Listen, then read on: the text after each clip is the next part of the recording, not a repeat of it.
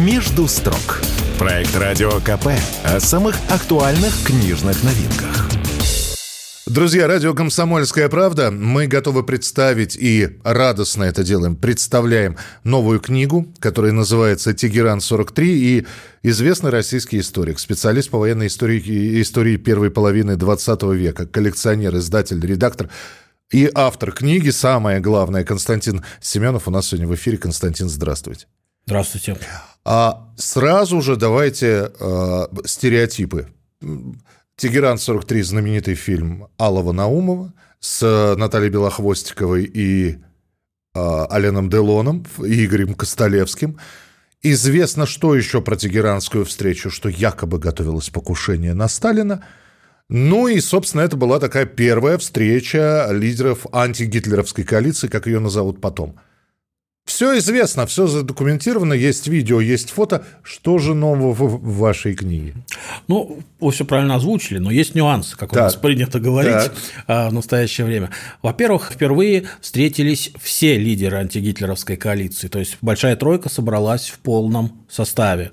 Это важный такой с точки зрения международной дипломатии шаг. И, э, конечно, очень важны результаты, которые были достигнуты на этой встрече. То, что было важно для Советского Союза, это открытие второго фронта, фронта. то есть э, уже названы конкретные сроки, потому что, как мы знаем, союзники долго оттягивали, и тут уже, как говорится, их приперли к стенке, им пришлось что-то обещать. Ну и, соответственно, обсуждалось последующее мироустройство, ну, фактически те зоны влияния и то, как лидеры Большой Тройки видят себе а, послевоенную Европу. Если сравнивать с сегодняшним днем, конечно, параллели напрашиваются сами собой. Ну, во-первых, дата круглая. Тегеран 1943 года и сейчас 2023 год, когда тоже мировое э, устройство терпит какие-то изменения или легкие потрясения. Ведь Именно в Тегеране 43 года, по сути, поставили крест на Лиге наций и был заложен фундамент образования Организации Объединенных Наций. Да, это тоже очень важный момент. Конечно, говоря о послевоенном устройстве, в первую очередь надо говорить э, о таком важном шаге, как э, создание Организации Объединенных Наций. Конечно, тогда еще это так не назывался проект, но, тем не менее, Советский Союз тоже поддержал эту э, Атлантическую хартию и, соответственно, впервые было обсуждено на столь высоком уровне уровне а, необходимость создания подобного органа, который в дальнейшем бы мог гасить все конфликты, не допускать а, мировых войн и а, вообще войн и как-то вот регулировать международное положение. А почему Иран все-таки был выбран? Как самые нейтральные из всех нейтральных, могли встречаться да где угодно. Понятно, что э, Сталин мог бы полететь в США, наверное, да, тем более, что в Америке у него было прозвище дядюшка Джо. Вот. И, но это было бы, наверное, неправильно, потому что один из игроков, один из представителей этой большой тройки был бы у себя дома, а дома, как говорится, и стены помогают. Но почему Иран? Ну, вы знаете, а, говоря о полете в Америку, Сталин не очень любил летать. А, и поэтому, когда он добирался в Тегеран, он большую часть а, пути проделал на поезде. Лишь уже ближе к территории Ирана, Баку, он пересел на самолет и там летел. Второй важный момент, то, что вот мы несколько забежим вперед, благодаря тому, что в Тегеране прошла встреча, а, Советский Союз мог достаточно хорошо контролировать как саму обстановку в стране, и то есть подготовиться к визиту. Да, подготовиться, то есть обеспечить безопасность. А подготовка за два месяца началась? Ну, вы знаете, э, в целом, да, можно сказать, что как бы, потому что дата, во-первых, была очень поздно согласована, и поэтому, как только согласовали дату, началась подготовка. А, соответственно, была возможность обеспечить практически полную безопасность, а, о чем, правда, союзники а, не ведали, но, тем не менее, советская разведка и контрразведка достигли достаточно больших успехов в Иране. И, по сути дела, все немецкие агенты, все большая часть их и большая часть сочувствующих немцам были нейтрализованы. То есть э, действительно готовилось покушение? Ну, вы знаете, э, условно говоря, оно обсуждалось, о нем говорили, но на каком-то этапе, когда у Сталина появилась великолепная мысль разместить Рузвельта в советском посольстве. А, вообще, если так коснуться вкратце, да, то советское и английское посольство, они были расположены через дорогу, а американское посольство на достаточно большом удалении. А, ну и, соответственно, сказали, что вот готовятся покушения, и вот если бы президент США остановился в советском посольстве, безопасность гарантирована, а, никто не посмеет, потому что, ну, перейти дорогу и все, и встреча, да. встреча. А как мы знаем, в этот же, во время этой встречи отмечалось день рождения Черчилля, и поэтому было необходимо посещать как и советское, так и британское посольство. Ну и, соответственно, запугав западные спецслужбы, ведя их э, в заблуждение, э, Советский Союз смог установить в посольстве дополнительную прослушку на той половине, где э, размещался президент США, и, соответственно, обеспечить безопасность. И Сталин, по сути дела, сидели переводчики, которые прослушивали, и перед каждой встречей Сталин получал такую сводку, о чем говорили американцы между собой. А, как вам, а, работая над этой книгой, а, приходилось отсеивать какие-то слухи и вымыслы, а их было достаточно много, вплоть до того, что по-моему, кто-то рассказывает. Да, я вот даже не помню, если посмотреть в биографии Черчилля, а он большие э, труды написал, он вспоминает об этом или нет, что когда появился Сталин, Сталин опаздывал все время на встречу, и вроде как э, Черчилль с американским президентом договорились не вставать когда Сталин появится. И говорят, что когда Сталин все равно в очередной раз опоздал, буквально на три минуты, он так строго на них посмотрел, что они сами, э, э, может быть, и не хотят, но привстали, по крайней мере, поприветствовать. Вот что-то на уровне слухов. Трудно было угу. зерна от плевел отделять? Ну, вы знаете, во-первых, все-таки мне хотелось... Э, книга, конечно, достаточно легкая, она не содержит на такого нагромождения. Это, а, это большой плюс для исторической литературы, ну, потому что, с одной стороны, история штука такая, она, в общем-то, не, может быть, и билетристика там не нужна, но мы прекрасно знаем, и, но, и, и прекрасно мы помним, как Дюма с историей обращался. Достаточно вольно. А, но если читать абсолютную выжимку, это скучновато. Вот. Вот э, ну, и я старался, как бы, не используя казенные штампы, да, а, рассказать достаточно интересную историю. Историю противодействия спецслужб. Потом ведь, э, на самом-то деле, союзники появились в Иране еще в 1941 году. Летом 1941 года была осуществлена операция согласия, когда советские и британские американские войска вошли на территорию Ирана. И, по сути дела, с 1941 года проводилась а, нейтрализация немецкой агентуры в стране. А, вот, по поводу этикета. А, конечно, огромное количество слухов существует, и э, многие советские участники событий тоже оставили заметки о том, как э, Сталин ездил лично к шаху Ирана, а американцы с англичанами, наоборот, э, не удосужились там его посетить, и он был вынужден приехать к ним, сидеть, э, там, обивать их пороги, чтобы они его приняли. То есть, очень много, очень, на самом деле, очень много такого. Каждый потому что старается выставить свою сторону в выгодном свете. Это как любой источник личного происхождения. Там, а, вот, по сути дела, в протокольных а, документах это не отмечалось, и поэтому там есть, допустим, что подавали а, на стол, как, как э, застольные речи, но такие вот моменты не фиксировались протокольной службой. И еще большое количество документов подготовили советские спецслужбы а уже после встречи о том, как проходило, как обеспечивалась безопасность, как э, взаимодействовали с англичанами, с американцами, потому что у всех э, были свои заморочки по поводу безопасности. Ну а по поводу этикета тоже такой э, очень интересный момент, когда был банкет э, дня рождения а Черчилля. Кстати, там была только одна женщина, дочь Черчилля, остальное был мужской коллектив. Все гости, и, а, вот, участников встречи обслуживали а, военнослужащие индийских частей, то есть вот эти индусы в перчатках, и Сталин как раз пенял а, тому, что ну, Черчиллю о том, что вот, мол, вы э, принижаете достоинство индусов, что вот они у вас тут как... Колонизаторы, да, короче, в общем, да. ну, условно говоря, да, в целом так, да.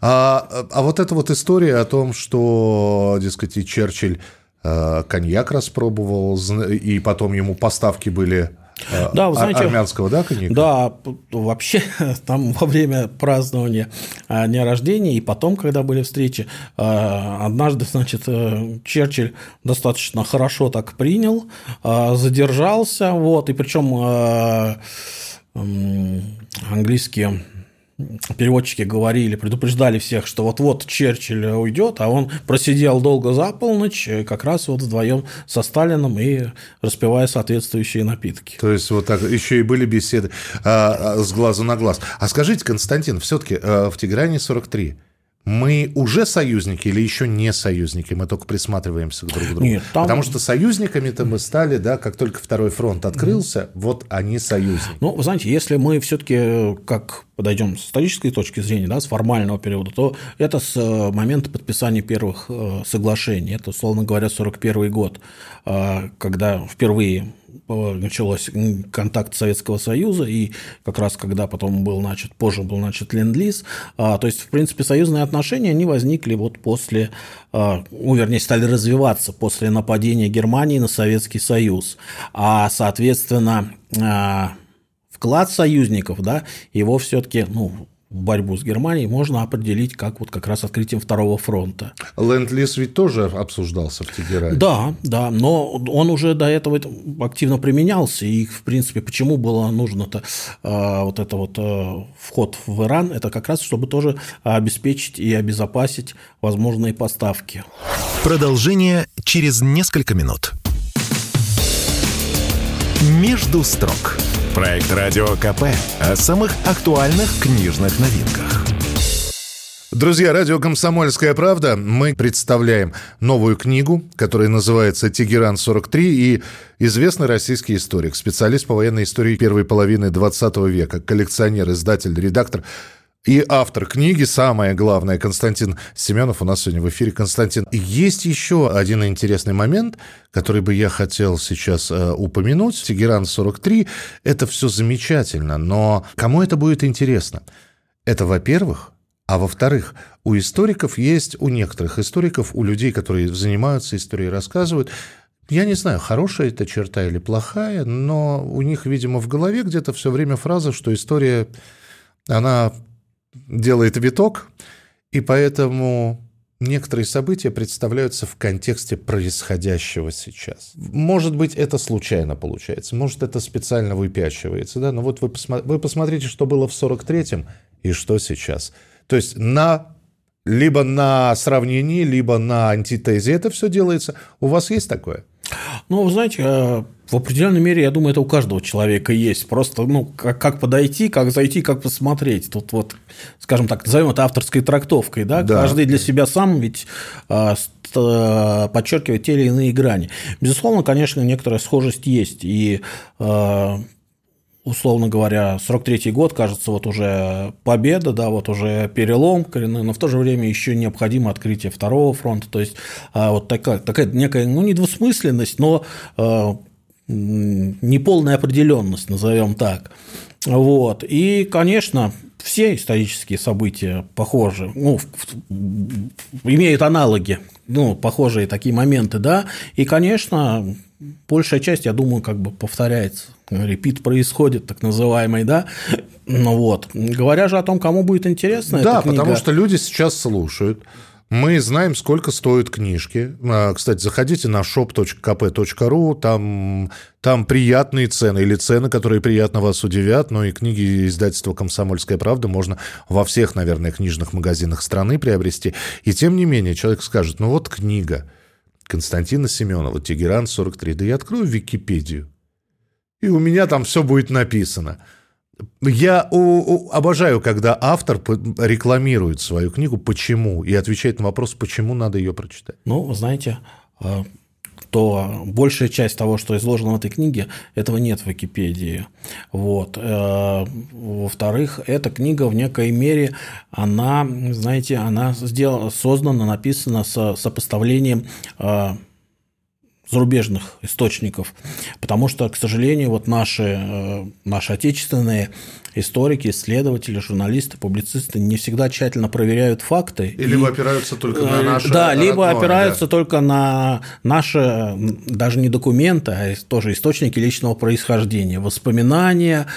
Все это приводит к таким не очень хорошим последствиям, потому что, допустим, вот один из современных исследователей, а, автор серии ЖЗЛ, он, допустим, пишет о том, что Скорцени два раза был в Тегеране, что он туда прилетал. У меня есть вопрос, как он оттуда выбрался оба эти раза.